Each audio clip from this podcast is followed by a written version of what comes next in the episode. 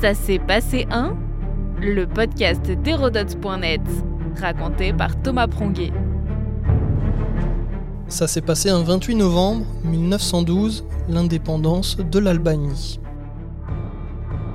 Située dans les Balkans, sur la mer Adriatique, l'Albanie acquiert son indépendance au XXe siècle, mais bénéficie pourtant d'une histoire bien plus ancienne.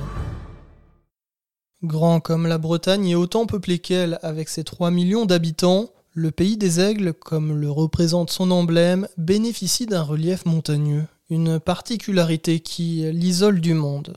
Au Moyen Âge déjà, le territoire est source d'enjeux. Venise occupe les ports de Durazzo et Scutari, pendant que les Turcs ottomans, vainqueurs des Serbes à Kosovo-Polier, s'emparent de l'arrière-pays. Ce qui explique pourquoi aujourd'hui deux tiers des Albanais sont musulmans.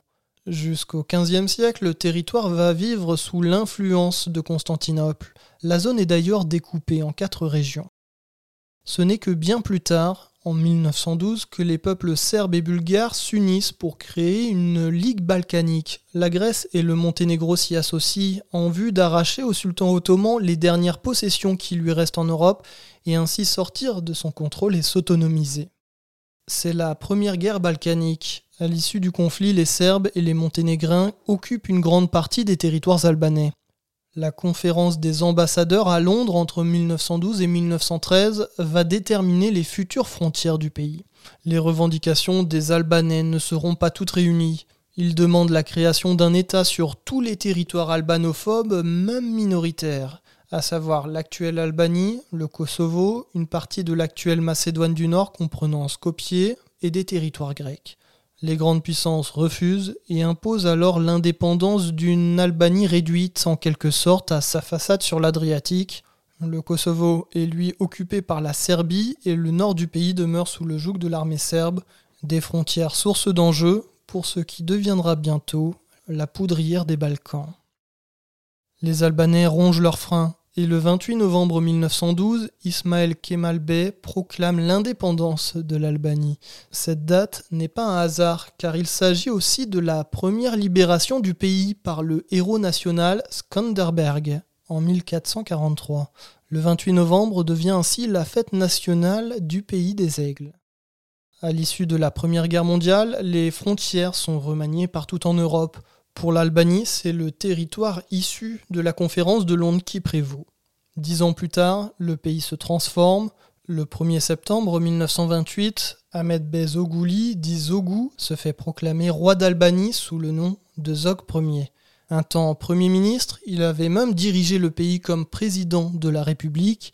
Il abdique en avril 1939 après l'invasion du pays par les troupes italiennes sur ordre de Mussolini. Suite à la Seconde Guerre mondiale, l'Albanie passe sous l'occupation communiste et devient une république populaire le 11 janvier 1946. Son leader, Enver Hoxha, met alors sur pied une solide dictature reprenant les idées staliniennes. Dans les années 60, le dictateur va s'éloigner de l'URSS, prenant parti pour Pékin, peut-être aussi sous l'influence de son voisin yougoslave, Tito. Après la mort d'Enver Hoxha en 1985, les Albanais se mettent à rêver d'une vie normale au sein de l'Europe. Au printemps 1991, après des élections libres, est proclamée la République d'Albanie, un régime parlementaire. Le pays a depuis les années 2000 formulé son intention de rejoindre l'Union européenne. Des négociations officielles ont débuté en ce sens en 2022. Notre podcast historique vous plaît N'hésitez pas à lui laisser une note et un commentaire ou à en parler autour de vous. Et puis pour en apprendre plus sur l'histoire, rendez-vous sur hérodote.net.